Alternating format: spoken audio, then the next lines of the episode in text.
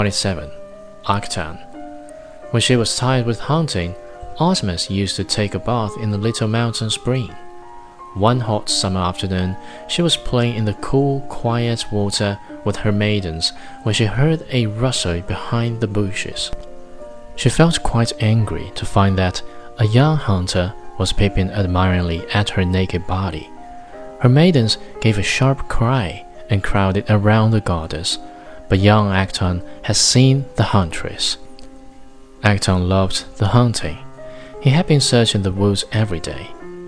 On this particular afternoon, he felt so tired with running about that he by accident came over to the spring in search of water. He was thus surprised to find Artemis bathing. The angry goddess was not to be calmed. She splashed water in the hunter's face.